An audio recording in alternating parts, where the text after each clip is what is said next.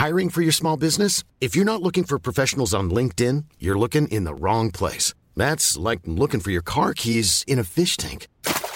LinkedIn helps you hire professionals you can't find anywhere else, even those who aren't actively searching for a new job but might be open to the perfect role. In a given month, over 70% of LinkedIn users don't even visit other leading job sites. So start looking in the right place. With LinkedIn, you can hire professionals like a professional. Post your free job on linkedin.com/people slash people today.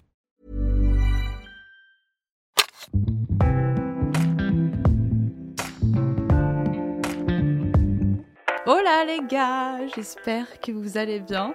Moi ça va. Peut-être que vous entendez un petit peu ma voix de meuf euh, nerveuse qui n'est pas chez elle parce que je suis chez un inconnu, enfin un inconnu que je connais un peu des réseaux. Cette phrase. Voilà. Je suis chez un inconnu. Voilà, Je sais pas je je ne le suis. connais pas. Je viens- Séquestré. Vous entendrez, c'est une voix d'homme et c'est la première fois qu'on a un garçon sur Sunshine Radio. Bonjour. Devinez qui c'est. Je vous laisse deux secondes. C'est marqué dans le titre, hein, j'imagine. Bah oui, du coup. Bon. Allez, la meuf le spoil. nulle, voilà. bon, Ben est sur notre podcast. Quel plaisir d'être là. Présente-toi, parce que du coup, euh, je suis nulle pour présenter les gens. Eh ben écoutez, je m'appelle Ben Never, j'ai 31 ans. T'as quel âge, quel âge toi? 25. Ah ouais, on a- on- ouais, ça commence à faire un petit écart quand même. Oui. Euh, donc attends, mais ça veut dire que t'es de très mauvais en calcul mental de 2000. euh, Non, non, non, pas 2000. Oh, 98? 98. Ouais. C'est encore Donc- un peu stylé. Donc toi, tu ne savais pas où tu étais à la Coupe du Monde. Je m'en rappelle comme si c'était hier. euh, J'étais née déjà, donc. Bien euh, sûr. Euh, je m'appelle Ben Never, j'ai 31 ans, je suis youtubeur et on me connaît surtout parce que j'anime des, des euh, beaucoup de podcasts. En fait, c'est marrant parce que j'ai pas de podcast, mais j'anime des podcasts, mais qui sont filmés. partout, ouais. Donc beaucoup de tables rondes où Ouais. on- mon objectif c'est de recréer du lien à travers les réseaux. Donc c'est euh, donner la parole à plein de gens et Ouais. avoir des discussions qu'on n'a pas forcément dans notre vie de tous les jours euh, parce qu'on se sent là dans un espace un peu plus euh, sécurisant et où on peut aborder plein de sujets qui vont de devenir adulte en passant par les tabous de la sexualité, euh, etc. Et du coup, bah, on va aborder plein de sujets trop cool aujourd'hui. Et euh, qu'est-ce que je voulais dire il y a 5 secondes? Ah oui, du coup, hier, quand j'ai posté ma petite story, t'as un fan club. Non, mais Ah, t'as un, adorable. t'as un fan club, c'était trop drôle. J'ai mis un garçon et là, j'avais que des Est-ce que c'est Ben? Est-ce que c'est Ben? Je vais pleurer. Oh, les filles Ce qui est un peu Eh triste parce que ça veut dire qu'il y a genre que mon nom qui peut ressortir sur euh, un podcast où ça parlerait quoi. Ouais, ouais, c'est vrai. Après, il n'y a pas non plus énormément, énormément de garçons qui font le style de contenu que tu fais en Ouais, c'est vrai. Bon, du coup, je t'explique un petit peu le concept du podcast du jour. Euh, en fait, même moi, j'ai du mal à expliquer mon concept. J'avoue que Je peux essayer de l'expliquer? Bah oui. En gros, tes abonnés ont posé des questions sur la vie et on y répond. Ouais, voilà. C'est un petit peu comme ça, sauf que j'ai voulu donner un nom stylé que j'ai appelé les hot takes. Parce que, en fait, à la base, un hot take, c'est genre, sais, un avis plus ou moins tranché que t'as sur un sujet. Par exemple, euh, j'en sais rien, moi, euh, être ami avec un ex, et toi, tu dis genre, euh, non, absolument pas, on peut pas être ami avec un ex ou un truc comme ça. Ok. Sauf que vu que je l'ai fait déjà avec deux invités et à chaque fois, il n'y a pas vraiment d'avis tranché, c'est plus une discussion autour d'un sujet. Ça ne marche pas. Voilà, ça ne marche Ça pas. ne marche pas. Je peux pas changer le nom, bah non, ok, ça s'appelle Hot Takes. Le mais... problème, c'est que t'invites que des gens que t'aimes bien et du coup, ils sont forcément d'accord avec toi. Ouais, voilà, voilà, ils ne veulent pas me contredire. De toute façon, j'ai toujours raison, donc après. euh, En plus, voilà, évidemment. Euh, non, mais du coup, euh, j'ai un peu varié. J'ai pris, il y avait beaucoup de trucs intéressants et j'ai un petit peu pris euh, de tout. Et puis, et puis, et puis, on va se lancer. Hein, Je te suis. hein. si t'es ok. Alors, on va commencer par le premier hot takes, qui est la citation. Tu deviens ton entourage. Qu'est-ce que t'en penses de ça? Est-ce que tu penses que Ah. c'est vrai? Est-ce que tu penses que c'est faux? Il y a ce truc en développement personnel euh, qui m'avait marqué et c'était la phrase. euh, alors, ça doit venir de quelqu'un à la base, hein, mais qui- est euh, tu es, tu es le- la moyenne des cinq personnes qui t'entourent au quotidien. Mhm. Et donc, euh, bah, en gros, si euh, sur euh, les cinq personnes, tu as trois personnes qui te tirent vers le bas de ouf, bah, tu as Ouais. tendance à toi-même te tirer vers le bas. Ouais. Et vice-versa. Écoute, je pense que je suis partiellement OK avec ça. Parce que là, attends, là, c'est quoi? C'est tu C'est- es Tu deviens ton entourage. En gros, bah, ton entourage euh, fait la personne que t'es, quoi. Ouais, mais en vrai, moi, j'y crois de ouf parce que déjà, euh, tu choisis ton entourage par ton propre prisme. Mhm. Donc, je pense que déjà, toi, enfin, tu vois, on a tous des potes euh, qui sont euh, attirés que par des manipulateurs ou manipulatrices, tu vois. Ouais. Et genre, leur entourage, c'est que des gens perdus dans la vie et tout. Et Ouais. soit, ça, enfin, ça dit un truc de toi, tu vois. Mhm. et tu finis par devenir cette personne-là aussi. Mais parce qu'à la base, tu l'as un peu, tu vois, t'as cherché ce truc-là Ouais, et, et comme ça, ça va vers ta réalité et tout. Et moi, je le vois très bien. je me suis, j'en avais déjà parlé évidemment. On parle de d'amitié et tout parce qu'on en parle très peu des chagrins d'amitié, mais ils existent et ils sont des fois même plus douloureux que des chagrins d'amour. Et euh, et moi, je me suis séparé dans ma vie plusieurs fois de d'amis d'enfance, tu vois. Mais parce que, bah, en fait, euh, ça n'allait plus, quoi. Et que c'était des gens euh, qui me tiraient vers le bas de ouf. Et en fait, je pense qu'il y a plein de gens, je sais pas si toi t'as vécu ça aussi, mais quand tu te sépares d'une personne des fois dans ta vie, c'est là que tu te rends compte du poids que ça t'enlève et tu fais De ouf. Ah ok, en fait là, je vais tellement mieux parce que je me suis séparé de cette personne. Et d'un coup, tu t'autorises à faire des trucs que tu t'autorisais plus à faire, etc. Et tu dis, ah ok, donc finalement, cette personne-là, c'était pas ce qui j'étais réellement. Impact, ouais. Exactement. Non, c'est fou. Bah, moi, du coup, c'est vrai que là, surtout cette dernière année, parce que j'ai toujours eu du mal à me... Et c'est trop drôle parce que tu disais quoi, on choisit un peu son entourage. Euh, enfin, c'est genre un peu un choix qu'on fait. Mais moi, j'ai plus eu l'impression de jamais vraiment avoir le. Je sais pas comment dire, mais depuis mon adolescence, j'étais un petit peu. Je me sentais tellement chanceuse quand quelqu'un s'intéressait à moi. Parce que je hmm. pense que j'avais tellement pas confiance en moi que quand quelqu'un s'intéressait à moi, j'étais en mode oh, tu m'aimes bien.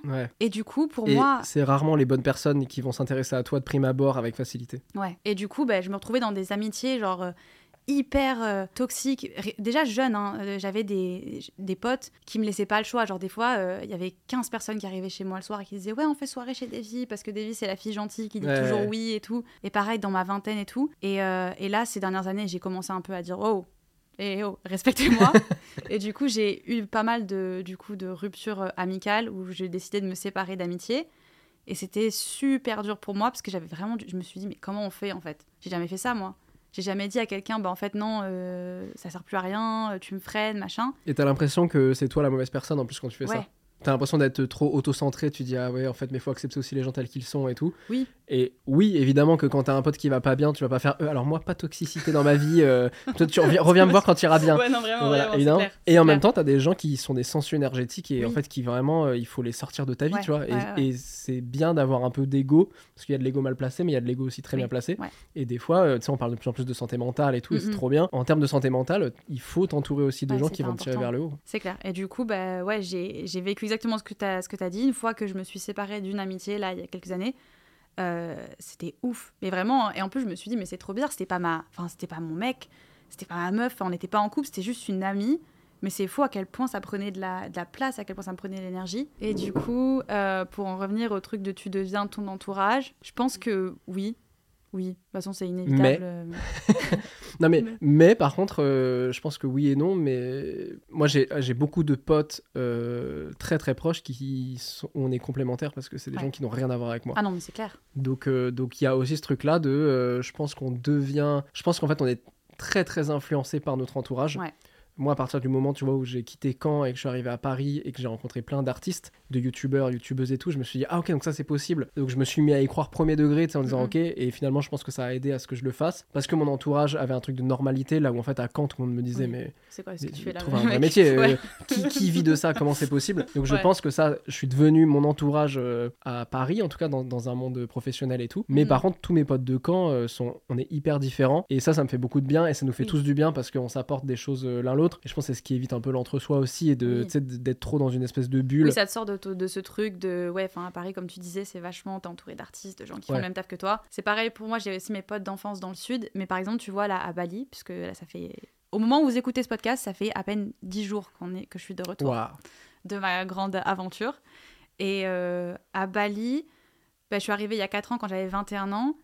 Et euh, je pense que c'est là où vraiment, comme tu disais, j'étais dans le sud et les gens vraiment me prenaient pour une folle, une alien. Quand je disais que je voulais faire YouTube, quand je disais que je voulais me lancer sur les réseaux. Quand je suis arrivée à Bali, je connaissais personne, j'étais en mode bon, c'est bon, on s'en fout, t'as aucun avis extérieur, tu peux faire ton truc et tout. Et là, ces dernières années, je me suis. Pareil, à, Bali, il y a beaucoup, beaucoup, beaucoup de gens qui, qui, font ça, qui sont artistes et tout. Donc c'était trop cool. Il y a beaucoup d'influenceurs à Bali aussi. Énormément. J'ai l'impression que c'est influence land un peu. Presque, presque un peu trop, non? Ah oui, oui, bah, comme tu dis, influence land, mais là, vraiment, ça pousse. Bon, c'est pas le sujet du podcast, mais ça pousse vraiment trop loin et ça devient too much et c'est dommage. Mais bon, voilà. Très bon sujet pour un prochain épisode. Oui, merci. merci ben. je vais couper comme ça, je pourrais faire genre que c'est moi qui ai eu l'idée. Avec plaisir. Euh, et en fait, non, je sais plus ce que je voulais dire. Attends, mais je me perds dans ce que je dis. C'est que t'es arrivé là-bas et là, il y avait beaucoup d'artistes, donc tu t'es dit, ah, trop bien, peut-être que c'est plus possible. Oui, voilà, et, et redémarrer de zéro, tu disais. C'est ça, c'est ça. Et euh, bref, bizarrement, enfin pas bizarrement, mais j'avoue que j'ai eu un peu de mal aussi à me faire vraiment des vraies, vraies amitiés à Bali. Parce que les gens s'en vont, viennent. C'est vachement. C'est un monde complètement différent. Je saurais même pas comment l'expliquer, mais c'est beaucoup plus dur de créer vraiment des liens amicaux forts. Et là, j'ai un peu l'impression que c'est je repars à zéro. Je suis dans un jeu vidéo, tu sais, je vais arriver à Paris et je vais me refaire des, un entourage, je vais faire des nouveaux amis et tout. Et là, je me dis, meuf, faut que tu fasses attention et que tu sois intelligente. Parce que je sais que je l'ai déjà vécu avant et je veux pas que, tu sais, avoir ce truc où j'ose pas dire non aux gens. Déjà, t'en as conscience parce que tu le dis. Oui. Et puis, oui. t'as plus 21 ans, tu vois. Non, c'est clair. Donc, euh, Oui. t'en as Oui. 25. Qui Ah, vraiment, oh là là. Dis pas genre 25 comme ça, le truc qui pique, tu sais. Ah ouais, moi, j'ai j'ai 31, donc tu veux. Non, mais euh, c'est- c'est la oh. trentaine, quoi. Mais, euh, mais du coup, en fait, le... ce qui est cool aussi, c'est d'apprendre de ses erreurs, tu vois. Ouais. Et euh, ce qui est horrible, c'est quand tu recrées un même schéma continuellement et que tu Ouais. comprends jamais et tout.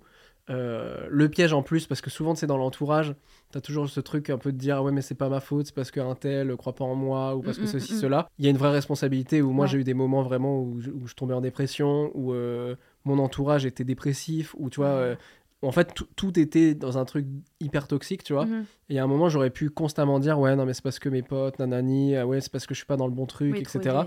Il y a un moment, tu te dis, ok, est-ce que j'ai envie de m'en sortir personnellement? Et, ça, et le moteur, il vient que de moi, mais comme sur n'importe quel projet, tu lances un projet, le seul moteur, la seule locomotive, c'est toi, parce que Ouais. personne t'attend nulle part et personne portera mieux que toi ton projet, Non, tu vois. clair. Donc c'est pareil, c'est de se dire, cool, toi là, tu sais, euh, t'as déjà vécu ce truc-là, tu sais que ça dépend 100% de toi, donc Mhm. maintenant tu sais où ça en est, et puis tu vas. Moi, franchement, j'ai- je suis sûr que tu vas très bien t'en sortir à Paris. Je suis actuellement en thérapie, les gars. Ben est en train de me. Absolument réussir sa vie avant ses 30 ans. Pour moi, il y a- il y, a deux parties déjà. C'est la notion de réussir sa vie. Mhm, Ouais. Qu'est-ce que ça veut dire que ça veut veut dire est-ce qu'on peut rater sa vie? Très intéressant parce que ça va être le sujet d'un prochain entre potes. Mhm. Euh, parce que moi, ça m'intéresse de ouf ça. Et parce que j'avais des idées très arrêtées sur ce qu'était réussir sa vie euh, jusqu'à mes 25-26 ans. Ouais. Et puis plus ça va. euh, tu vois, là, moi, je suis papa depuis pas longtemps. les 30 piges, mine de rien, chaque fois, j'étais en mode, oh, c'est qu'un chiffre, c'est qu'un chiffre. Ça m'a mis un petit coup. Enfin, pas un petit coup et positif et négatif. Mhm. Mais il y a un truc aussi où tu vois que tu as des étapes de vie différentes, tu vois. Donc, donc je n'ai pas de réponse. Ouais. Donc, Non mais en fait déjà, qu'est-ce que ça veut dire réussir ou rater sa vie Euh, Ça, on n'en Ouais. sait rien, tu vois. Euh, Ouais. Le, le nombre de gens qui vont percer dans une carrière euh, à 40, 50 ans, tu vois, c'est vrai. ou qui vont faire plein d'erreurs euh, de, de- entre 20 et 40 ans et qui d'un coup vont trouver leur voie, mais ils l'auraient jamais trouvé s'ils n'avaient pas fait ces erreurs-là avant. Mhm. Donc est-ce que ça veut dire qu'ils ont raté de 20 à 40 ans et qu'ils ont réussi derrière? Le nombre de gens qui vont percer très tôt mais qui vont péter un câble derrière et ça fait que le reste de leur vie est un enfer, j'en sais rien. Par contre, il y a un truc où je me rends vraiment compte et ça, j'ai pas trop de réponse, je sais pas d'où ça vient, mais c'est clair que passé 30 ans, t'as plus la même fougue que qu'à Ah 20 ouais ans. Ouais. Moi, j'ai lancé ma chaîne à ton âge, Ouais. à alors, 25 Ok. et j'avais une rage de j'avais une rage de fou mais parce Oui. que j'avais tout approuvé j'avais pas de thunes j'étais en galère de fou Ouais. et je sais pas j'étais en mode vas-y là c'est maintenant peut-être aussi ça joue le fait que maintenant mon projet il est un peu plus lancé tu Ouais, vois j'ai oui, oui, oui. j'ai j'ai plus le questionnement de ah, comment je mange la semaine prochaine Ouais. enfin tu vois des trucs vraiment de, dans la C'est pyramide taf, de. Maslow euh, en bas du truc quoi c'est ça c'est mon taf c'est un peu je vais pas dire que tout roule parce que tous les trois mois j'ai l'impression que je vais arrêter ma chaîne j'ai l'impression que tu vois j'ai plus rien à proposer etc donc les, les, les remises en question elles sont toujours là. Mais j'ai un truc un peu plus pépère. J'avoue Ouais. qu'avant tu sais je pouvais vraiment euh, me démener pour avoir un invité de ouf que je voulais absolument et tout. Maintenant je suis en mode ouais. Là hier il y a Pierre Ninet qui a liké un de mes J'ai reels. vu. et euh, ça, ça ça me serait arrivé il y a 6 ans J'aurais fait, mais ok, maintenant on va envoyer deux mails par jour à Pierre Ninet jusqu'à Ouais. ce qu'il me réponde pour Ouais. être sûr qu'il vienne et tout. Et, maintenant, et là, j'ai juste dit à mon agent, euh, ah tiens, regarde, il y a Pierre Ninet, euh, vas-y, une prochaine promo peut-être, tu vois. Et je lui dis, si ça se fait dans un an, ça se fait dans un an, Ouais. c'est très bien. Et ça, j'avoue que ça me fait du grave du bien. Ça me fait avancer moins vite, ça, je m'en Mhm. doute. Mais là, je suis, je pense qu'entre 20 et 30 ans, t'as un délire de sprint et après, c'est de l'endurance, quoi. Et tu peux pas. euh, C'est marrant parce que d'ailleurs, dans- moi, je bossais en agence de com avant. Et en agence de com, souvent, tu restes entre 20, 26, 27 ans. Après, t'en peux plus. T'es Mhm. rincé, donc tu vas plutôt bosser chez l'annonceur, chez des marques, Ouais, tu vois, un truc plus chill. Parce que je pense vraiment que t'as une espèce de fougue que t'as plus après. Après, enfin, ce truc de, de tu disais, euh, par exemple, enfin, je sais que c'est normal. Enfin, au début du projet, t'es toujours comme un ouf. Quand c'est le lancement d'un truc, quand c'est nouveau. Genre moi, quand j'apprenais le montage vidéo et tout, parce que je sais qu'on a un point commun, c'est que on monte nos vidéos, tout ça. Et genre euh, moi, ça c'est un truc au tout début, quand j'ai eu mon premier ordinateur et tout. J'étais comme une ouf. Je passais les nuits blanches, je cherchais comment on fait ça, comment on fait ci. Et aujourd'hui, enfin, évidemment, c'est toujours un truc qui me passionne le montage, mais ça se calme. Ça fait bientôt 5 ans, pareil. Tu, Tu, vois vas, que tu vas pas euh, tryhard des tutos chaque jour pour dire il faut que Ouais. je progresse encore euh, sur. euh. Là, t'es en mode c'est bon, j'ai acquis Ouais. ce truc-là maintenant. Voilà, alors que je l'ai pas, enfin en vrai de vrai, je l'ai pas acquis. Je pourrais encore aller plus loin, je Ouais, le sais. mais c'est suffisant pour ce que tu Oui. veux faire. Voilà.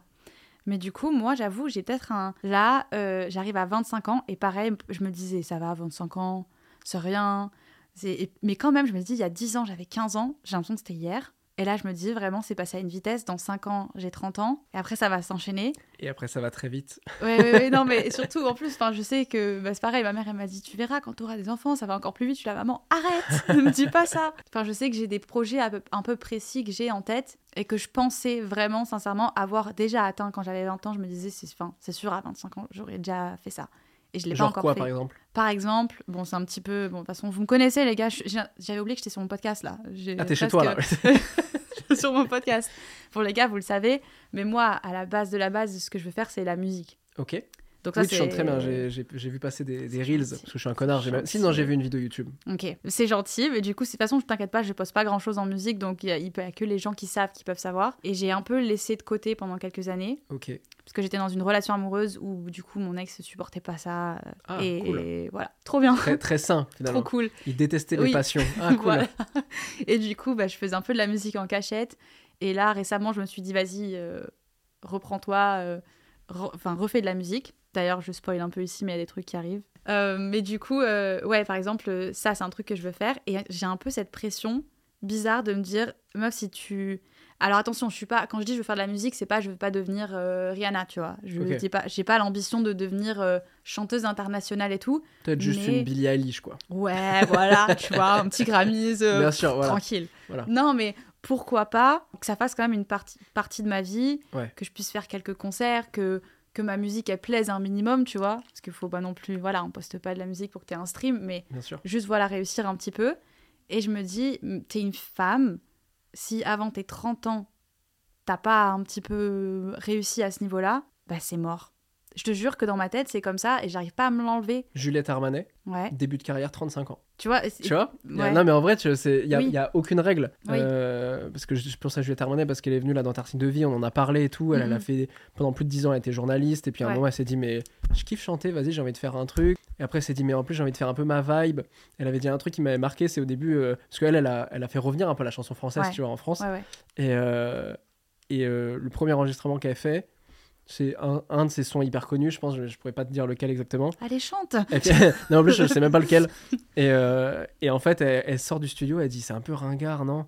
Et puis son, son agent lui dit mais tu kiffes? Elle dit mais Mhm. ouais, moi je kiffe de fou ce truc-là. Ouais. Mais sortons ça. Et en fait, ça a trop bien marché. Et elle s'est pas posé la question. Enfin, peut-être qu'elle se l'est posée, mais en tout cas, elle l'a fait. Ouais. Elle pas, à aucun moment, elle s'est dit j'ai plus de 30 piges. Euh, mon métier de base, c'est journaliste, c'est pas chanteuse. Ouais. Euh, J'arrive avec un truc qui est pas du tout à la mode. Elle a fait son truc, elle est arrivée. Et Mhm. bon, elle a, elle a mis du temps, tu vois, à faire Oui. son truc et tout. Ouais. Mais tu vois, là, euh, je, je veux pas dire un âge qu'elle a, mais bon, je pense qu'elle est plus proche des 40 que des, Ouais, ouais, ouais. que, des, que des 30. Et c'est ce- que son deuxième album. Et la meuf, moi, je l'ai vue à Bercy, tu vois. Elle, Mhm. elle remplit un Oh, Bercy. C'est ouf. Non, non, mais oui, non, mais t'as raison. Tu... mais Ça, c'est des trucs qui te viennent pas. Je sais pas pourquoi. Mais parce qu'on voit les success stories de, des Oui. gens qui nous énervent. Tu sais, on, vo- on voit les. Et c'est marrant parce que hier, euh, au studio, là, je discutais avec des gens qui sont illustrateurs et, et qui, ont, euh, qui avaient 20 ans. Mhm. Et je leur disais, ah, vous verrez à mon âge, Ouais. vous allez voir des jeunes talents qui auront 24, 25 ans Ouais. et qui vont tout dégommer, ça va vous énerver de ouf. Ils m'ont Ouais. dit, ah non, mais nous, dé- déjà, parce qu'en fait, avec les réseaux sociaux maintenant, on voit des illustrateurs qui ont 15 piges et qui font des trucs meilleurs que nous. Donc en fait, il n'y a même pas d'âge. C'est-à-dire que même bientôt, tu auras 5 ans, euh, tu verras un, un gamin de 2 ans qui parle, tu feras, ah, le bâtard, lui, c'est parler. Non, mais en, en plus, c'est cool que tu dises enfin, le, le mot énervement, parce que ça, ça moi, j'ai un truc, c'est un- c'est pas que j'assume pas, mais c'est que, les, les- comme tu disais, tu vois, les Billie Eilish qui sont des ovnis, qui, Bien qui, sûr. qui, qui ont 16 ans et qui chantent comme des, des anges, enfin bref.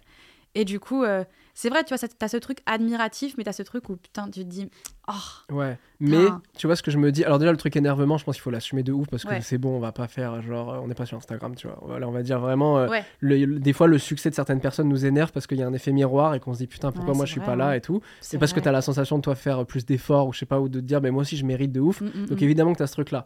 Maintenant, après, l'idée c'est de pas ruiner ce truc-là parce que en général tu fais rien et juste tu, tu deviens un vieux rageux aigri. Et là, en effet, peut-être qu'à 30 piges, t'as as raté ta vie. Mais euh, c'est plus de se dire, ok, déjà, on n'est pas dans la vie des gens. Le nombre, moi, moi, j'aime trop. euh, là, je suis en train de regarder le, le documentaire sur euh, Robbie Williams. Ouais, je l'ai pas vu. Moi, j'adore j'ai regardé celui de Beckham aussi. Beckham, euh, j'ai adoré. incroyable. Ouais. Et en fait, tu n'es pas dans la vie des gens. C'est-à-dire que des gens qui sont au top de leur carrière, des fois, humainement parlant, ils sont Ils au sont au plus fond. bas. Et moi, je rencontre des youtubeurs qui sont des très très gros youtubeurs, ou même des artistes musicaux et tout euh, français, tu vois. Ouais. Je vois qu'il y a certains moments où on a des discussions hyper deep, où je vois que c'est des gens qui sont euh, hyper fragilisés ou dans des moments de doute énormes Ouais. et tout.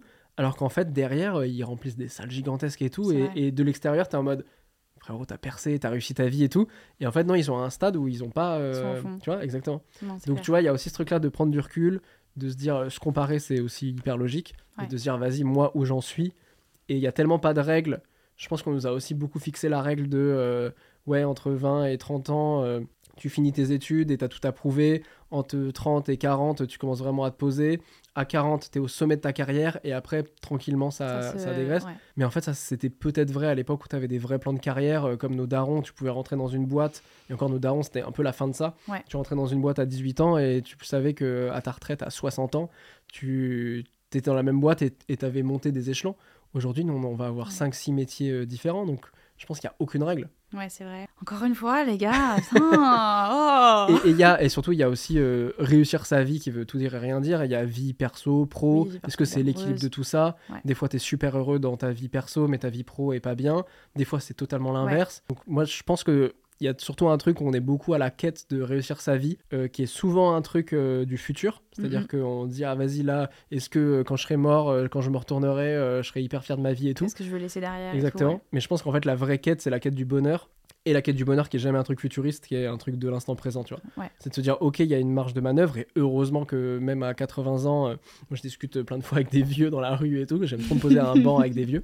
Et souvent, et souvent je leur dis, ah, du coup, qu'est-ce que vous avez retenu et tout. Et des fois, ils me disent, mais je, je, c'est pas fini, moi, hein. Tu sais, genre. euh, oh, Ouais, tu sais, genre, ouais. il y a encore des challenges, Ouais. je vis encore des trucs et tout, et je me dis, mais bien sûr, en fait. Et c'est plus Bah ça, c'est de se dire, euh, le game de la vie, il est jamais fini tant que. Bon, il finit un moment, hein, spoiler, Oui, spoiler, mais il est jamais fini tant que t'es pas mort. Mais par contre, c'est à l'instant présent, à quel point tu trouves du positif dans ce que. Tu vois, tu t'es, t'es objectif dans ta vie, mais que tu dis, ah, quand même là. Je suis quand même heureux parce que Ouais. je travaille chaque jour pour que ma vie elle soit la plus équilibrée possible et que je sois dans ce qui me correspond moi. Quoi. Et ça, en, en vrai, c'est dur. hein. C'est un challenge de tous les jours. de hein. fou, bien de sûr. vraiment moi je m'en rends compte là parce que il s'est passé tellement de trucs dans ma vie cette année perso enfin tu sais au niveau des allers-retours entre on a décidé qu'on revenait en France au début de l'année du coup on est venu en France cet été on a fait plein de petits voyages et en fait chaque mois j'avais un événement qui se passait chaque mois il y avait un truc Ouais. et là j'en suis au stade où je sais qu'à partir de janvier là bon là il y a les fêtes et tout à partir de janvier il y a rien de prévu ça va être un peu le moment où il va falloir se poser et juste euh, bah, et en fait, j'ai tellement pris l'habitude de tout le temps être dans OK, qu'est-ce qui se passe après? Ok, là, il n'y a plus que deux semaines avant qu'on parte ici et qu'on fasse ça et qu'on fasse ci et j'ai ça. Et, que du coup, ben, je me suis rendu compte que j'ai pas du tout pris le temps de vraiment me dire OK, et là, maintenant. Et c'est presque comme si. C'est pas, c'est pas que ça m'angoisse de me dire j'ai rien à regarder là devant, mais presque en fait. Ce qui est faux en plus. Oui. C'est que tu vas avoir plein de projets, tu vas, sais ta marque, y t'as aura des trucs, des trucs. les vidéos qui vont Je reprendre. Là, c'est un renouveau qui est incroyable parce que bon, enfin, moi je t'avais envoyé un message pour te dire, mais putain, comment meuf, tu arrives à sortir des vlogs, autant de vlogs, je sais plus combien t'en sortais et tout, mais c'était ouf, tu vois. Je pense que l'île, elle a été filmée entièrement là, peut-être, tu vois. Donc là, t'arrives dans un renouveau, t'imagines là tout ce que tu peux filmer. Euh. Il y a un renouveau qui est incroyable, donc des projets, tu vas en faire mille. Euh, Paris, c'est tellement incroyable. en- Moi, je, déteste autant que j'aime cette ville, donc il va y avoir mille trucs à faire. Mais en plus, il y a un espèce de gros piège qui est un truc chimique. Alors, un scientifique pourra mieux t'expliquer que moi. Mais un truc chimique dans le cerveau qui est que constamment, c'est un truc primitif en fait qui te, qui te ramène toujours euh, pour te sécuriser, tu vois, pour Ouais. éviter d'être une proie dans, dans la nature, ce qui est plus très vrai maintenant. Euh, Enfin, c'est rare de vraiment euh, Oui. tomber sur un lion euh, dans Paris qui va Ouais, t'éclater la non, gueule. non, mais c'est qu'en fait, ton cerveau te ramène toujours à, à- à un truc le plus sécurisant possible. Et le problème, c'est qu'en fait, le cerveau, s'il te ramène à un truc, à une situation sécurisante, c'est toujours un truc du passé. Parce que c'est toujours quelque chose que tu connais. Et c'est pour ça qu'on prend jamais de risques. C'est parce qu'en fait, on sait toujours ce qu'on perd, mais on sait jamais ce qu'on va gagner. Oui, Et ton cerveau est tellement mal fait là-dessus. À la base, il est bien fait parce que c'est pour éviter Oui, de te faire éviter, euh, niquer, quoi. Mais, euh, mais qu'en fait, du coup, ça te ramène toujours à un truc où tu as peur de faire des nouveaux projets. Ouais. Parce qu'en fait, ton cerveau, il te donne une place tellement importante dans ta tête de ce que tu vas perdre, de ce que Mm. tu connais. Et c'est pour ça qu'en fait, tu as des gens, ils restent parce que. L'avantage maintenant d'avoir dépassé 30 ans, c'est que tous mes potes d'enfance ont dépassé 30 ans aussi. Et on voit, nous, à quel stade on est. Et j'ai notamment un, un pote d'enfance, tu vois, qui, qui, a, qui a pas vécu sa vie de 20 à 30 ans, tu vois. Et en fait, euh, il le savait que sa, sa vie professionnelle était merdique, mais que ça se répercutait un peu partout, qu'il faisait pas un job qui l'intéressait, enfin, que c'était horrible et tout. Je dis, mais comment t'es resté 10 ans là-bas? Et en fait, il disait, mais le problème, c'est que tu te rends compte que c'est de la merde, mais comme c'est le seul truc que tu connais, tu, ouais, tu penses que potentiellement tu peux avoir un truc encore plus merdique et tu vois Ouais. pas à quel point ça peut être stylé. Et donc c'est à 30 piges que d'un coup il a, il a eu un ras-le-bol parce que 10 ans c'était trop, tu vois. Il a combattu son cerveau et là maintenant il fait des trucs qu'il kiffe et tout, tu vois. Et c'est jamais parfait. Mm, mm. Mais euh, bah, bon exemple déjà que tu peux réussir entre guillemets ta vie après 30 Ouais, ans, parce que lui il a eu le déclic après. Mais que du coup il s'est dit putain mais pourquoi j'ai pas pris le risque avant en fait? Donc il faut combattre, combattre son propre cerveau. Combien de fois t'as regretté euh, de quitter Bali Oui, non, Et te dire mais peut-être qu'il faut que je reste en fait. Non, bah oui, bah là, oui, vraiment, si on en parle, ça fait vraiment deux, deux ans que je sais que c'est le moment, mais que du coup, enfin, la dernière année, elle n'était pas nécessaire, mais elle était nécessaire pour justement, je savais très bien que c'était trop dur, euh, même là, en partant de la maison, euh, pff, euh, laisse tomber, quoi, j'avais, c'était ridicule, dans le, le taxi s'est arrêté sur la route pour m'acheter des mouchoirs, j'étais vraiment morvonnée, euh, larmes qui s'arrêtent plus, j'étais ridicule. Mais je envoyé un message en plus parce que tu, tu faisais des stories de ton mec aussi, qui Oui. lui avait l'air hyper chill. Ah non, mais et j'étais en mode mais on dirait que c'est lui qui retourne dans son pays euh, Je- natal quoi. Non, mais c'est la personne. Après, vraiment, je- sur ce coup-là, euh, le jour où Louis parle français, je ferai un podcast avec lui pour. euh, pour... ou Peut-être je le ferai sur YouTube en sous-titré pour comprendre un peu son, son, sa, sa mentalité, mais c'est la personne la plus chill au monde. Donc euh, voilà, bah écoute, moi, euh, là tu viens, tu viens de me. J'avoue, c'est des mots qui font du bien. Je dis pas que euh, demain j'aurai plus peur de vieillir, parce que ça c'est un truc. euh, voilà. Ah moi j'ai Mais- très peur de vieillir. hein. Ah. Ah moi depuis les 30 Cool. piges, de- depuis que j'ai un gamin, depuis, euh, depuis tout, euh, je fais des cauchemars la nuit. euh, de... Ouais, ouais, c'est. Tu sais, en fait- en fait je me réveille, je suis, je suis, je, tu sais, je m'endors et d'un coup je me réveille et je dis putain je vais crever un jour. Ah ben non, mais Et ça. euh, Qui- en fait qui était une peur que j'ai depuis tout petit. Qui ont Ouais. été vraiment, j'ai eu des états, des états dépressifs et tout, un peu vénères et tout. Sauf que quand t'es ado, t'as et que euh, je pense qu'il y a plein d'ados euh, qui, qui ont ex-ados et puis des ados là peut-être qui écoutent et qui ont connu ce truc-là et tout. Bah en fait, n'empêche t'as que 14-15 ans. Donc en fait, la peur de la mort, elle est elle est tellement lointaine et en vrai si quelqu'un écoute le podcast et à 70 ans, à 30 piges, il dit c'est Oui. ridicule. Oui. Sauf qu'en attendant, bah tu sépares la, la vie en trois parts égales. Ouais. Moi, il y a une des trois parts qui est grisée déjà, tu vois. J'ai passé un tiers de ma vie déjà, tu vois. Si tout se passe bien, parce que ça se trouve Oui, demain je meurs, Oui, tu non, vois. non, oui, non, c'est clair, c'est clair, c'est clair. Et juste en fait ce truc là est vachement badant. Euh, le fait que là, mine de rien, j'ai eu un enfant, euh, bah lui là, là, il a que 5 mois, mais en fait je le vois évoluer de ouf. Mm. Ça veut dire que genre mes parents sont devenus grands-parents, mes grands-parents euh, commencent à être gravement malades. Enfin tu sais, il y a tout un truc où tu vois qu'il y a une génération qui se pousse et que t'es plus la dernière génération Ouais, ouais, et qu'il y a non, une non. génération après toi. Mais en vrai, je trouve que c'est assez sain, tu vois. Euh, ce serait trop bizarre de vraiment se dire ouais là, moi la mort, je m'en branle royalement, tu vois. Non, j'ai- j'aimerais bien. Mais ouais, j'ai j'ai eu exactement la même chose que toi quand j'étais petite. Euh, bah, j'ai commencé justement la thérapie quand j'avais 7 ans, je crois. Ouais. 7 ans, justement à cause de ça. Parce qu'un jour, je me suis réveillée un matin et je- j'ai dans ma tête, j'étais en mode, mais attends, mais du coup, euh, là, ça veut dire que on va tous euh, quick. Enfin, genre, il n'y a plus, même Ouais. mes parents et tout. euh, Et j'étais aussi en angoisse de me dire, est-ce que je vais passer, est-ce que je vais être adolescente un jour? C'était ça aussi. Quand j'étais petite, j'avais une sorte de d'obsession et je me disais est-ce qu'un jour je vais avoir 13 ans? Et j'avais super peur de pas atteindre mes justement mes Ah 13 ouais, ans et du coup il y avait tout un truc comme ça où je faisais des grosses crises d'angoisse et tout et comme tu disais après en adolescence ça s'est calmé et je pense que bah, c'est parce que bah, je sais pas l'adolescence quoi et c'est revenu quand j'avais 16 ans j'ai fait une grosse dépression vraiment euh, vénère et juste après ça bah, c'est là que je suis tombée dans autre chose enfin en gros je me suis mise au sport pour sortir de cette dépression je suis tombée dans l'anorexie et tout. Donc ouais, j'ai eu quelques années qui ont un peu été difficiles.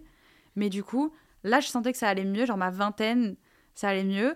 Mais là, je me rends compte que j'ai 25 ans et j'ai un petit peu ces angoisses qui reviennent. Mais bon, comme tu dis, 'fin, comme c'est ça. Enfin, je veux dire, c'est un truc après qui est là. Il y a des gens qui n'y pensent même pas. Des gens qui y pensent plus que d'autres. Bien sûr, ouais. Et, euh, Et mais voilà, par quoi. contre, ça c'est les trucs négatifs, mais par contre, moi, je j'ai jamais été aussi à l'aise avec moi-même que depuis que j'ai 30 ans, tu vois. Là, vraiment, tu sais, il y a un truc où, je sais pas, tout est plus ok, tu vois. Je me prends moins la tête sur ce que vont penser les gens de moi. En plus, professionnellement, ça marche. Donc, tu sais, il y a vraiment un truc, en effet, où je me dis, ouais, tous les efforts que j'ai fait entre 20 et 30 ans, là, je peux y aller Ouais. un peu plus chill. Ouais. Et je pense qu'il y a un truc un peu hormonal aussi, tu vois. Il y a vraiment un truc où Mhm. je, me, je sens que je suis plus serein, tu vois. Ouais. Et c'est marrant parce que j'ai des potes qui ont 40 piges et qui sont dans une sérénité encore plus fat. Et je Mhm. dis, ouah, 40 piges, ça doit être tellement stylé. Après, évidemment, vieillir, t'as pas les mêmes injonctions quand t'es un mec ou une meuf. Donc, euh, moi, la peur de vieillir, en vrai, euh, je suis sûr qu'à 40 ans, physiquement, c'est là où je serai le plus max, tu vois, aux yeux de la société. Putain, Alors qu'une femme, on dit, non, mais toi, euh, c'est- les hommes, c'est des, des bonnes bouteilles de vin, alors que les femmes, il y a une date de péremption. J'ai, grandi avec une maman qui justement elle, après elle slave, enfin je sais pas comment, c'est pareil. Enfin après c'est ma maman, je la trouve magnifique, c'est normal. Mais j'ai vraiment, elle a jamais jamais eu cette, euh, cette angoisse, elle s'est toujours sentie, ben, comme tu disais, mieux, plus sereine. Elle dit, mais c'est trop cool, moi, dès que je prends de l'âge, je, me- je sens que, comme un update Apple, tu vois, genre je deviens de plus en plus badass. Donc c'est cool aussi d'avoir un peu ce modèle-là. De fou. Travailler avec son copain, sa copine, sa meuf, son mec, euh, son compagnon. Genre travailler au quotidien avec sa personne. Qu'est-ce que t'en penses? Ouais, moi je travaille avec ma meuf et, Mhm. euh, et on s'est beaucoup posé la question. Ouais, euh, parce qu'on a autant des exemples que des contre-exemples, tu vois, des exemples où ça marche trop bien et des contre-exemples où vraiment c'est un enfer. Euh, tu sais, on dit souvent en plus euh, pas mélanger pro et perso. ouais, nous, en fait, on s'est fixé une règle qui était que notre couple passait avant le pro. C'est-à-dire que si jamais ça commençait à se passer mal dans le pro, on, on disait qu'on arrêtait, tu vois. ouais. Donc on arrête direct et on repassait full sur du perso et, et on voulait pas que notre Bonne couple en pâtisse à cause du oui, pro. oui.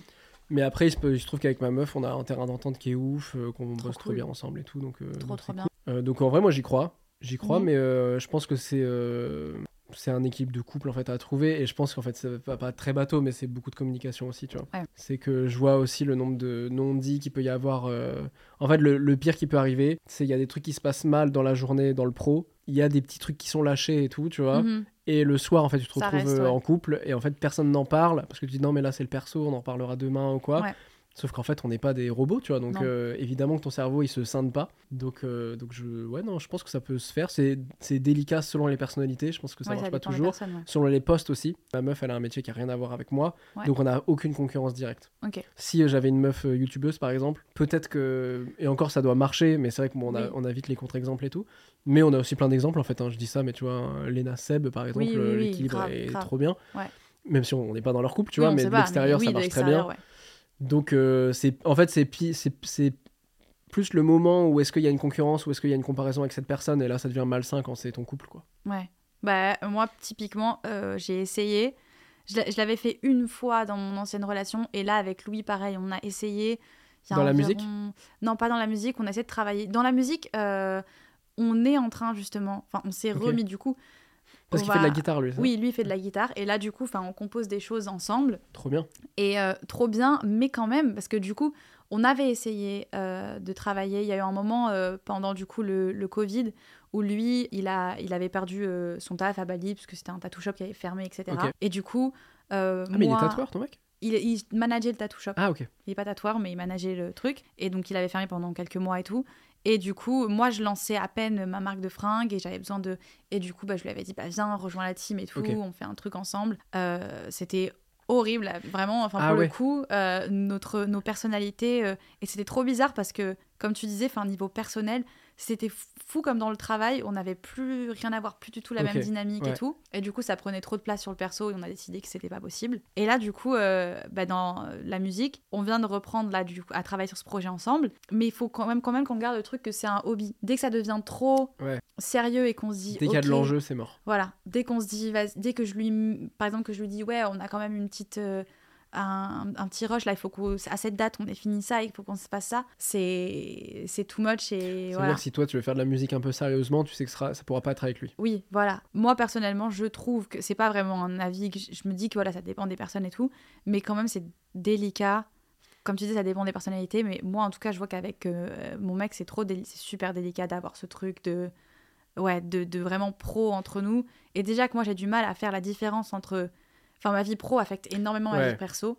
Genre, j'ai trop, trop, trop du mal. Dès que. Tu sais, tu disais tout à l'heure que. euh, il y avait un petit peu ouais, ce, ce truc de réussir sa vie pro, réussir sa vie perso, être heureux dans sa vie pro. Des fois, t'es trop bien dans ta vie perso, mais dans ta vie pro, ça va pas. Ben, moi, j'ai trop du mal. Dès que j'ai un truc qui se passe pas très bien niveau pro, ça affecte direct ma vie perso et j'ai trop du mal à déconnecter ça. Hmm. Et euh, bon, après, je vais. Ce qui est normal. Oui, hein. voilà, Je pense que t'as plein de oui. gens, même qui ont des jobs normaux, il y a un truc qui se passe mal la journée, évidemment que tu rentres le soir, euh, Ouais. tu penses et tout. quoi. Ouais, ouais. Mais je suis quand même en train de faire euh, des efforts parce que, bah, en vrai, pareil, tu vois, YouTube, c'est un monde un peu euh, à part et t'as as tout ça, t'as ce truc de, de statistiques et tout, des fois, qui te monte à la Ouais. tête. Et ça, c'est chiant. Et je pense que c'est parce que aussi je suis un peu au début. Je sais pas toi comment tu le vis aujourd'hui, ça va. Non, franchement, Ouais. ça s'arrête jamais. Ok, bon. Non, mais bien sûr, et puis surtout, on a un truc de Oui. ah, euh, j'ai une vidéo qui va faire un million de vues. Je suis en mode putain, trop bien. Ouais, Bon, putain, j'espère que la prochaine, elle va bien marcher. Tu vois. Eh oui. Donc en fait, ça ne s'arrête jamais. Ouais, oui, non, Donc, c'est clair. évidemment, on, va dire que ça m'impacte moins. Oui. Vous pouvez faire, euh, si j'avais vraiment un fiasco avant, euh, ça pouvait être la fin, j'avais l'impression que c'était la fin de ma carrière et tout. Aujourd'hui, j'ai moins ça quand même. Oui. Mais bien sûr, c'est un truc, ça régit nos, nos tafs. Mais est-ce que, euh, quand, euh, quand tu as bossé avec Louis euh, sur la marque, que ça s'est mal Mhm. passé, qu'après vous avez dit ah non mais vas-y on arrête. C'était il y a combien de temps ça? Il y a environ un an et demi, un truc comme ça. Donc un an et demi après, est-ce que tu as encore des mini ressentiments euh, sur lui par rapport à ça? Genre ça a cassé un mini mini truc, tu vois Hmm, bah, pff, je dirais que. Le silence déjà est trop long. Non, mais- tu as répondu à ma question. non, c'est pas, c'est juste que je le connais. Disons que ça m'a appris à le connaître mieux. ouais. Voilà, c'est juste C'est un branleur, voilà, C'est on que, l'adore mais voilà. c'est un branleur. non, mais du coup, ça m'a appris à mieux le connaître et je et euh, on n'est juste pas pas compatibles mais en même temps ça me prouve aussi que avant je pensais vraiment j'avais cette image de relation où il fallait que tu te mettes avec quelqu'un qui avait le même niveau d'ambition que toi qu'il fallait que tu, Ouais. que tu trouves quelqu'un qui soit euh, pas forcément qui ait les mêmes projets que toi mais qui se projette un petit peu de la même façon que toi et qui ait cette ambition et cette envie et je suis tombée avec quelqu'un qui est pas du tout bah, typiquement euh, Louis c'est le genre de mec qui a aucun problème à, à se dire j'ai mon petit travail pépère. Il a pas forcément des envies d'avoir un jour son truc à lui. Il est hyper euh, simple à ce niveau-là. C'est un peu balou dans le livre de la jungle. Voilà. Non, il en faut peu pour être vrai- heureux, t'es chill. Non mais en vrai c'est fou, mais ouais, il pourrait grave être, euh, il pourrait grave chanter cette chanson. mais du coup, euh, ouais, enfin c'est c'est un peu l'opposé de moi où j'ai un peu l'impression que des fois même c'est trop, mais j'ai toujours tous ces, ces grands objectifs et je me dis il faut que je fasse ça dans ma vie, il faut que je fasse ça, ça, ça, ça, ça. Et, euh, et au final ça marche. Ouais. C'est très intéressant parce que ça revient à la première question de est-ce que Mhm. tu es ton entourage? Ouais. Et bon, ton mec en général, euh, ton, ton mec, ta meuf, c'est souvent euh, la personne la plus importante de ton Ouais, entourage, c'est c'est que tu vois la plus. vrai, C'est vrai. Et là, t'as ton mec qui fonctionne pas du tout comme toi. Ouais, Est-ce que tu as l'impression que ça te tire vers le bas? Ou est-ce que c'est hyper complémentaire finalement? Bah, bah, en fait, ça, ça crée un équilibre de ouf. Ouais. Parce que j'ai un ça peu te ce calme truc, quand tu peux être. euh, ça, me re- ça me remet les pieds sur terre où je vois que lui, enfin, même quand c'est le, le pire dans sa vie pro, il a quand même ce truc où il arrive à, à souffler le soir et à se dire ça va, c'est bon, j'ai mangé, j'ai un toit. Après, c'est aussi vachement, je sais que sa culture à lui est complètement Ouais. différente. Et je vois que les Indonésiens, ils sont vachement comme ça, où ils sont tout le temps reconnaissants pour tout et tout, et ça, c'est génial. Mais du coup, ça fait un peu cet équilibre où. Attends qu'il arrive à Paris. Ouais, non, mais. il va comprendre. il va- Non, mais Non, vraiment. mais tout va bien et quelqu'un va le percuter en pleine rue sans lui dire pardon parce que pour attraper le bus, il va faire mais je vous emmerde tous. je te jure. Là déjà, il, il sait dire un mot, c'est putain. Et alors là, ça, Ah, ça, cool. ça commence. Je te dis, si tu veux être un bon français, tu dis putain toutes les phrases. Ah, Tu ouais. marches dans la rue, tu dis putain. Et c'est euh, intéressant parce que du coup, on a deux. Ouais. Là, c'est un vrai hot text parce qu'on est pas. on pas dans Mais le en effet, il y a... ça, ça peut marcher ou ça peut être un fiasco euh, Ouais. total quoi. Ouais, ça dépend encore une fois des relations et tout quoi. Qu'est-ce que tu penses de la citation? J'ai beaucoup de citations aujourd'hui. Tout arrive pour une raison. Je pense que tout arrive pour une raison, mais pas d'un point de vue euh, fataliste. Mhm.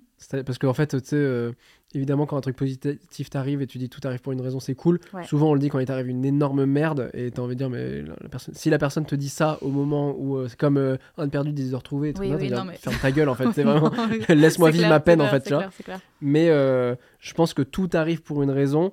Pas, je crois pas au fait que tout soit écrit, tu vois, Mhm. et que, et que dans 10 ans, 10 ans après, tu dis ah ouais, ça c'est arrivé pour ça, c'est arrivé pour ça. Je pense que tout arrive pour une raison parce que t'en fais un truc derrière. Mhm. Donc euh, une merde qui t'arrive, euh, je sais pas, euh, tu te lances dans un projet ou un entretien d'embauche et en fait, euh, bah, on te prend pas, tu vois. Évidemment, tu sors de l'entretien, on t'a dit non, ce sera pas vous et tout, on te dit tout arrive pour une raison, t'es en mode bah la raison c'est quoi, c'est que je suis une merde. Ouais. Et, euh, et, et genre deux ans après, tu dis ouais, mais heureusement qu'en fait j'ai pas été pris là parce que derrière, finalement, j'ai fait un truc. autre taf, un autre truc qui a été incroyable, beaucoup plus stylé que ce que j'aurais dû faire. Là, tu peux dire tout arrive pour une raison, mais c'est aussi parce que t'en as fait quelque chose, tu vois. Que tu Ouais. dis bon, bah là, comment je rebondis par rapport à ce truc-là? J'ai moins un truc, et pourtant je suis très spirituel, comme je disais tout à l'heure, mais je, je crois pas au fait que tout arrive pour une raison et que, et que Dieu a un plan pour toi et tout a été écrit, tu vois. Euh, je dis Dieu de manière euh, globale, tu vois, l'univers a écrit un truc pour toi. Euh, mais je pense plus que oui, en effet, tout arrive pour une raison parce que euh, chaque, chaque truc qui t'arrive dans la vie est une opportunité de rebondir, et d'en faire quelque chose. Ouais, et soit t'en fais encore plus de la merde, soit t'en fais un truc hyper positif. Punaise, tu m'as cloué le bec, moi j'ai plus rien à... Super, euh, qu'est-ce que je dis maintenant tu penses que tout arrive pour une raison Ouf. Alors, pendant longtemps, c'est un truc qui me rassurait. Je sais que je me le disais beaucoup. Et même là, des fois, je me surprends à me le dire à moi-même. Des fois, quand il y a des choses qui me frustrent, des choses qui marchent pas autant que j'aimerais, ou de, de voir justement, comme tu disais tout à l'heure, des gens qui réussissent euh, plus rapidement, plus jeunes, Mm. qui débarquent euh, de, de nulle part et qui, genre, euh, cartonnent. Et toi, tu te dis, putain, ça fait des années que je suis là et que je, je bosse et que je m'acharne et tout, et moi, ça marche pas. Et des fois, dans ces moments-là, je me dis, chacun son, chacun son timing, tout, tout va arriver, tout arrive pour une raison. Si c'est pas mon temps maintenant, mon temps il va venir et tout. Et ça revient à l'angoisse aussi de l'âge où je me dis, euh, c'est pas grave, s'il y a 25 ans, t'as pas encore fait ça, c'est que ça va arriver, il va y avoir ton moment et tout.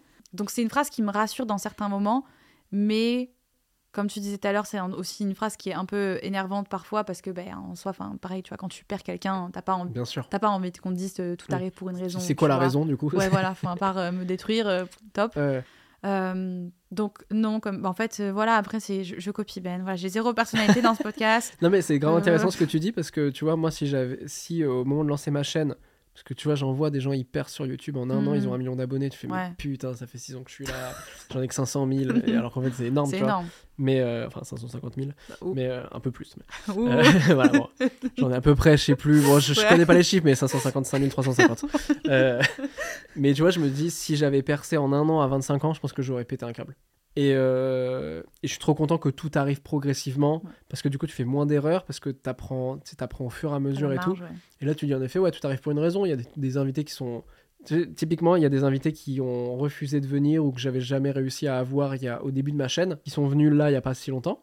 Tu vois genre un Fari par exemple que j'avais Mhm. déjà contacté il y a 4 ans je crois. Mhm. j'ai jamais, eu- jamais eu de réponse, on n'avait jamais réussi à le faire et tout. Euh, où il y avait eu Nikita Bellucci ou des gens comme ça.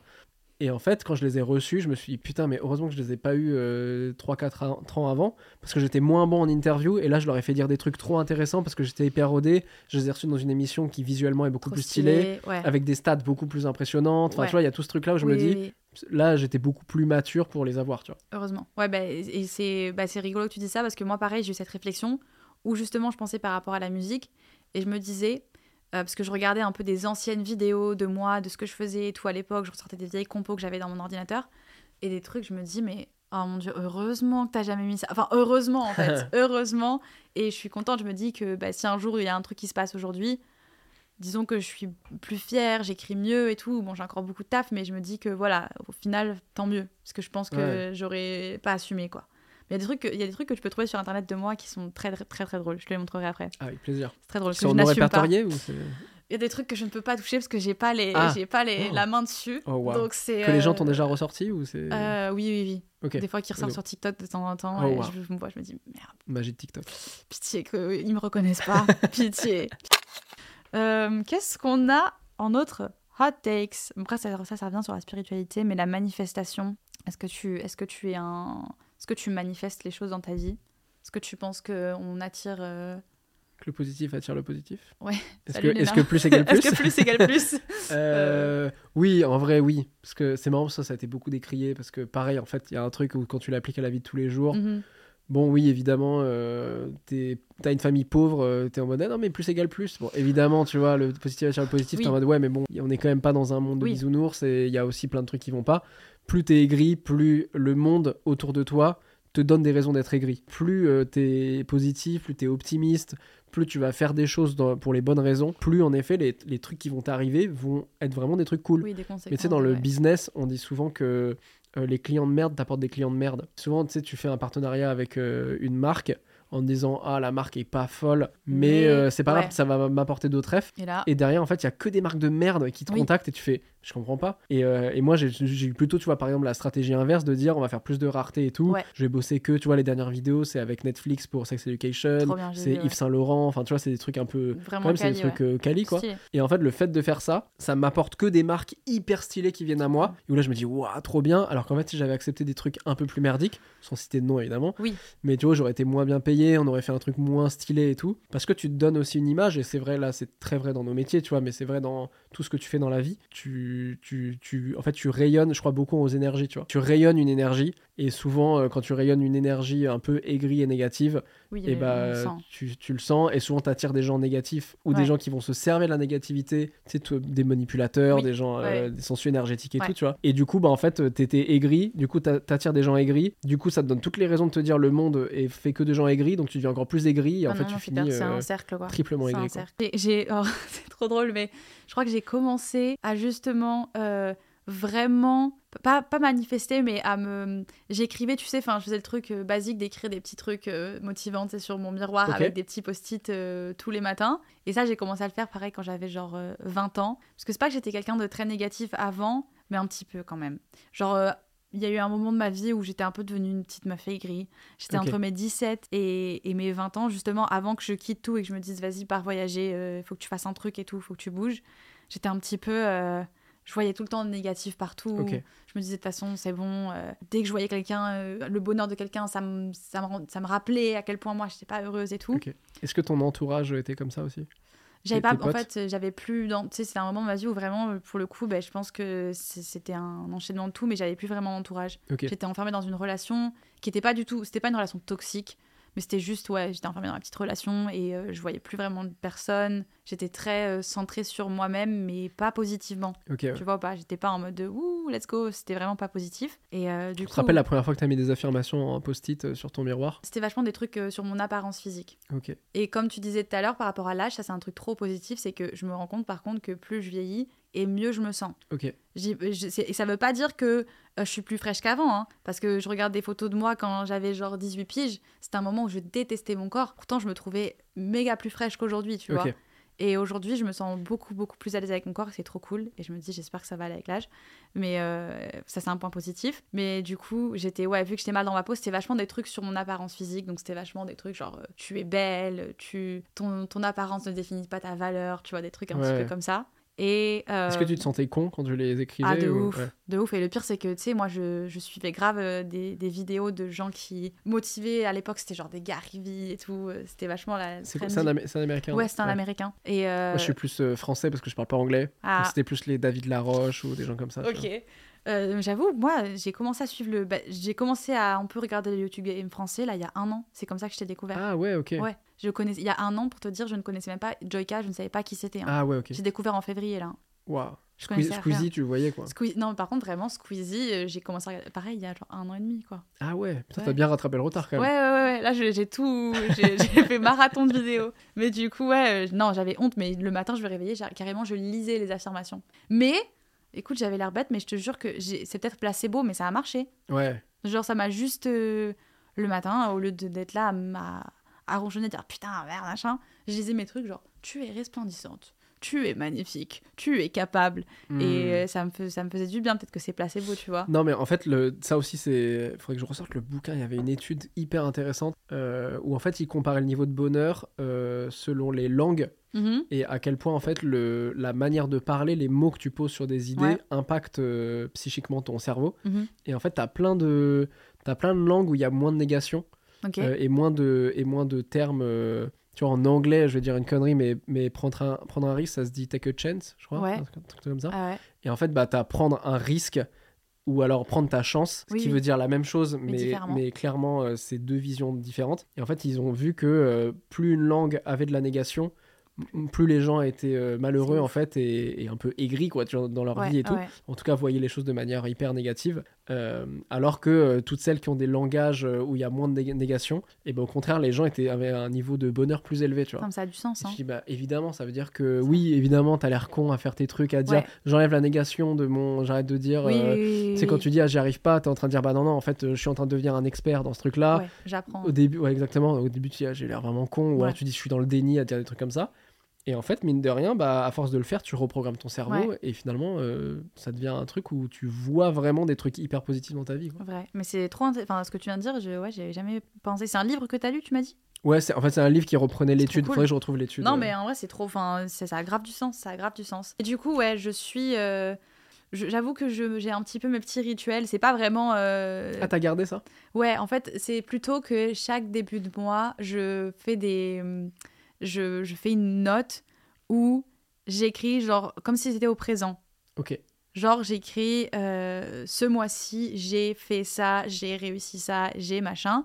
Et généralement, sur cinq trucs que j'écris, il y a toujours trois trucs qui Oh, se font. Trop bien. Voilà. Alors après, c'est. Tu mets des trucs aussi, concrets, hein. genre de projets et tout. ah Ouais. Et du coup, je les écris. C'est pas des trucs de, de malade parce que je me suis rendu compte que j'arrête de, de trop me fixer des énormes objectifs et je suis plus euh, en moi je me fixe des petits objectifs qui vont me mener potentiellement vers la réussite du gros Bien sûr, objectif. ouais. Parce qu'avant, enfin, je me matrixais la tête avec des trucs, euh, bah, du coup, je voyais jamais la fin, quoi. Et du coup, là, ouais, tous les mois, je me mets des petits objectifs. Mais du coup, cinq trucs que j'écris comme si ça s'était passé. Il y a des gens qui disent que c'est parce que vu que ça reste dans un. Tu l'as écrit, ça reste dans un coin de ta tête, du coup, tu vas te Hmm. comporter de telle façon que je, je sais pas comment ça marche réellement. J'avoue, je me suis pas trop. Faudrait que je lise des livres et tout sur ça. Il y a un truc d'engagement Mais- peut-être, comme si tu t'étais engagé à le faire, donc Peut-être. il faut, euh, tu développes plus de motivation à le faire. C'est concret, c'est à l'écrit et tout. Laisser tomber ses projets, sa vie, ses proches, sa famille, pour suivre l'être aimé. Oh waouh. Euh, moi c'est marrant, j'ai fait plutôt l'inverse. euh, bah, en vrai j'ai toujours priorisé plus ma famille et mes projets plutôt que ma relation, enfin que mes relations amoureuses. Évidemment c'est plus vrai du tout parce que maintenant j'ai une famille et tout. Mhm. enfin je veux dire j'ai une famille avec ma meuf. Ouais. Mais, euh, mais quand j'ai lancé ma chaîne YouTube par exemple ça allait pas très bien dans mon couple et on s'est séparés euh, parce que j'étais en mode vas-y je vais quitter l'entièreté de ma vie pour arriver à Paris et pour tenter ce truc là parce que j'ai 25 piges. J'ai envie de me lancer sur une chaîne YouTube, j'ai envie de faire des vidéos et, et genre si je le tente pas maintenant je vais devenir aigri à 30 balais si je l'ai pas Mhm. fait quoi. Donc j'ai plutôt fait ça parce que je pense que la seule... c'est horrible hein, mais je pense que la, la seule personne qui peut euh, ne jamais te décevoir et qui dépend le plus de toi c'est toi tu vois. Donc je, je me dis qu'en fait c'est compliqué derrière de tout quitter pour quelqu'un que t'aimes, tu lui fais aussi porter potentiellement le poids de tout ce que t'as quitté. C'est-à-dire que Mhm. si jamais il y a un, un moment où ça se passe pas bien, tu peux lui dire Ouais. bah en gros euh, attends j'ai quitté ma vie entière pour Du toi. coup, t'es responsable. ouais. Exactement. Et mais ce qui peut en plus entraîner la perte de ton couple parce que tu peux Oui. rajouter un nouvel enjeu dans ton couple qui était pas là à la base parce qu'en Ouais. fait c'est une relation il n'y a pas de hiérarchie dans un couple tu Non. vois. Et là tu peux d'un coup avoir un truc de waouh OK euh, je suis dépendant de cette personne, euh, j'ai tout quitté pour cette personne donc elle a intérêt à me le rendre. Ouais. euh, Ça dépend de la. C'est clair qu'on n'a pas trop de détails sur la situation. Moi, je sais que je l'ai vécu. Enfin, j'ai vécu une rupture par rapport à ça. euh, bah, du coup, il y a 4 ans, enfin 5 ans bientôt. Euh, quand je suis partie, du coup, bah, mon ex n'a pas voulu me suivre. OK, ah t'étais en couple quand t'es parti à Ouais, Bali j'étais en couple, on venait vraiment de s'installer, on avait une maison à la campagne et tout. Enfin, c'était sérieux, ça faisait 4 ans qu'on était ensemble et tout. Et, euh, et du coup, moi, j'avais vraiment ce truc de j'avais envie de voyager. Et euh, ça m'est venu un petit peu comme ça sur un coup de tête. Mais quand je me suis dit je veux voyager, c'était pas en mode je veux voyager et quitter la personne avec qui je suis. Ouais, C'était en mode vas-y, viens, on y va, tu vois. Et il y a eu forcément cette discussion de.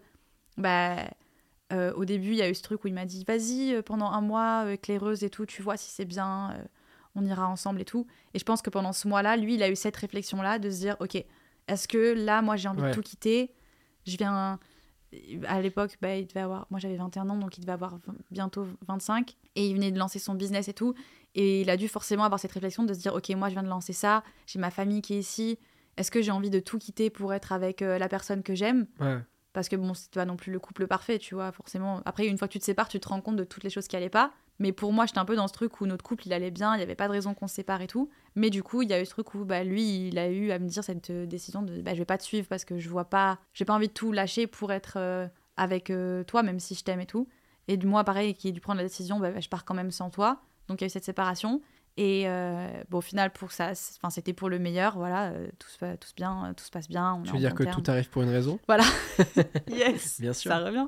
Mais là, du coup, par exemple, tu vois, je suis dans la situation inverse où Louis, pour le coup, il a un peu tout quitté Ah bah oui, c'est vrai. pour me suivre. Parce que du coup, bah là, lui, C'est c'est vrai que je fais vraiment mon speech depuis tout à l'heure, en mode ça va Bah oui. déséquilibrer ton couple et tout. Toi t'es là, tu me regardes avec une Euh, suée sur le front en mode Vraiment, je suis Ok, qu'est-ce que je vais porter comme poids? Merde.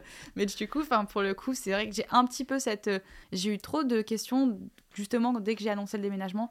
Est-ce que t'as pas peur de le déraciner Euh, C'est un peu égoïste ta décision? Est-ce qu'il est vraiment, est-ce qu'il a envie? Est-ce qu'il vient pas juste pour toi et tout? Après, c'est un grand garçon. hein, Non, a, euh, il a pris sa décision. Il aurait pu aussi dire euh, je- j'ai pas envie quoi. Oui, non, c'est clair. Et puis moi aussi, enfin, je veux dire, il y a eu un, il y a un peu ce truc où aussi on a cet échange où moi je suis restée 4 ans en Indonésie, moi je l'ai fait. Euh, lui, c'est pareil, il se dit, bah, si toi t'as pu le faire et que t'as réussi à t'adapter pendant 4 ans, Ouais. euh, pourquoi moi j'y arriverai pas, tu vois? C'est aussi un peu cet échange qu'on a. Pour en revenir à ça, là, je sais que lui, il a un peu tout quitté. Alors, il avait pas des accroches de malade. Euh, comme je vous ai dit, Louis, c'est un peu le mec simple et tout qui se prend pas trop la tête. Et euh, bon, il a quand même laissé ses amis, tous ses meilleurs potes. Ouais. Euh, là, je le vois, tu vois, ça fait que deux semaines, mais je me dis, il faut vite qu'on déménage dans une ville parce que dans le sud de la France, il a pas son permis. On est dans la campagne. L'enfer. Il y a ouais. trois vaches dans un champ à côté. Enfin, t'as vite fait le tour, il y a rien Ouais. à faire, il dépend de moi et tout.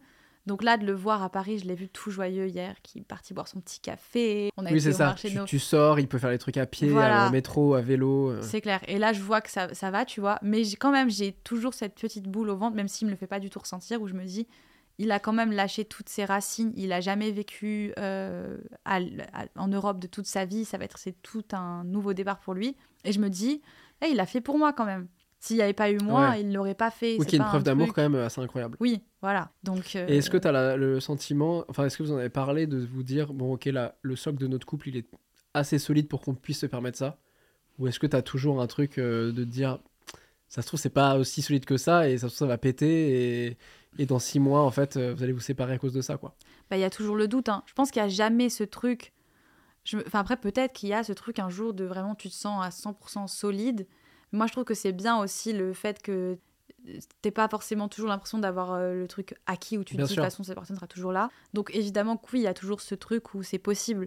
C'est c'est totalement possible. hein. Ça se trouve, ça va être euh, un fiasco. Je l'espère pas, je touche du bois. C'est du faux Oui, bois. euh, euh, non, c'est du vrai, c'est du vrai. Ok, Non, ça- m'a c'est coûté- très cher. C'est du vrai bois, ok. Non, mais, Mais en, effet, euh, ouais. je pense que puis vous auriez pas pris cette décision-là si ça faisait deux mois que vous étiez ensemble, Non, et vous étiez clair. dit, bon, c'est peut-être pas sérieux.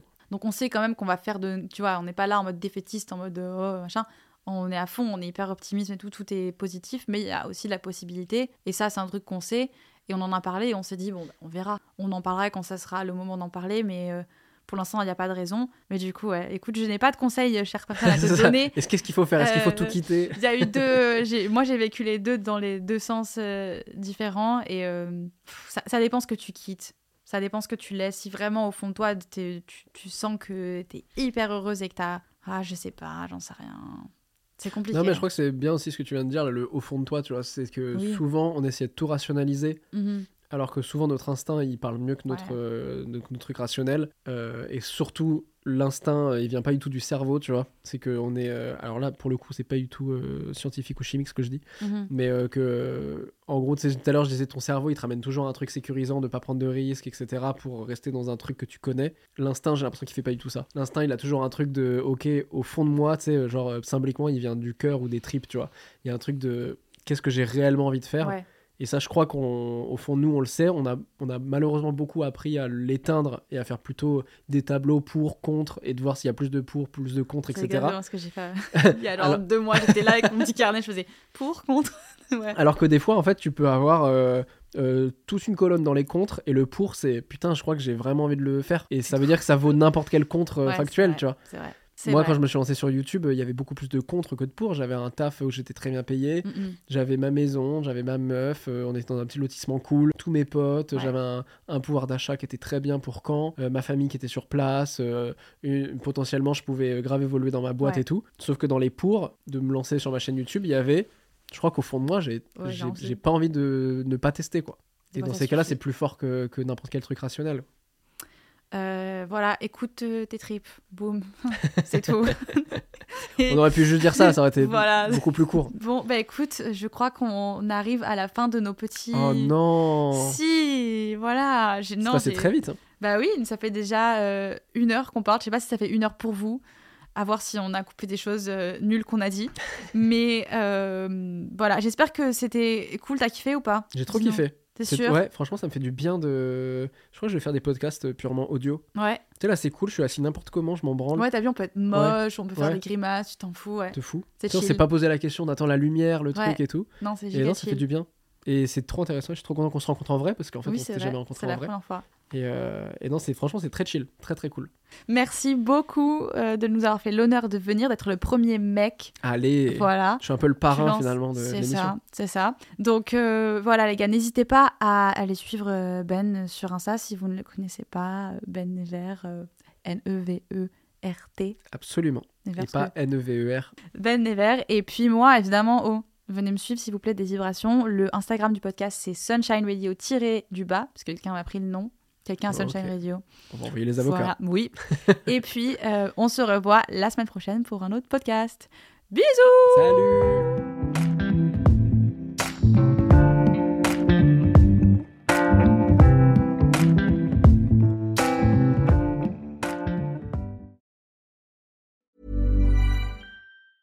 Hey, it's Danny Pellegrino from Everything Iconic. Ready to upgrade your style game without blowing your budget? Check out Quince. They've got all the good stuff shirts and polos, activewear, and fine leather goods, all at 50 to 80% less than other high end brands. And the best part? They're all about safe, ethical, and responsible manufacturing. Get that luxury vibe without the luxury price tag. Hit up quince.com slash upgrade for free shipping and 365 day returns on your next order. That's quince.com slash upgrade.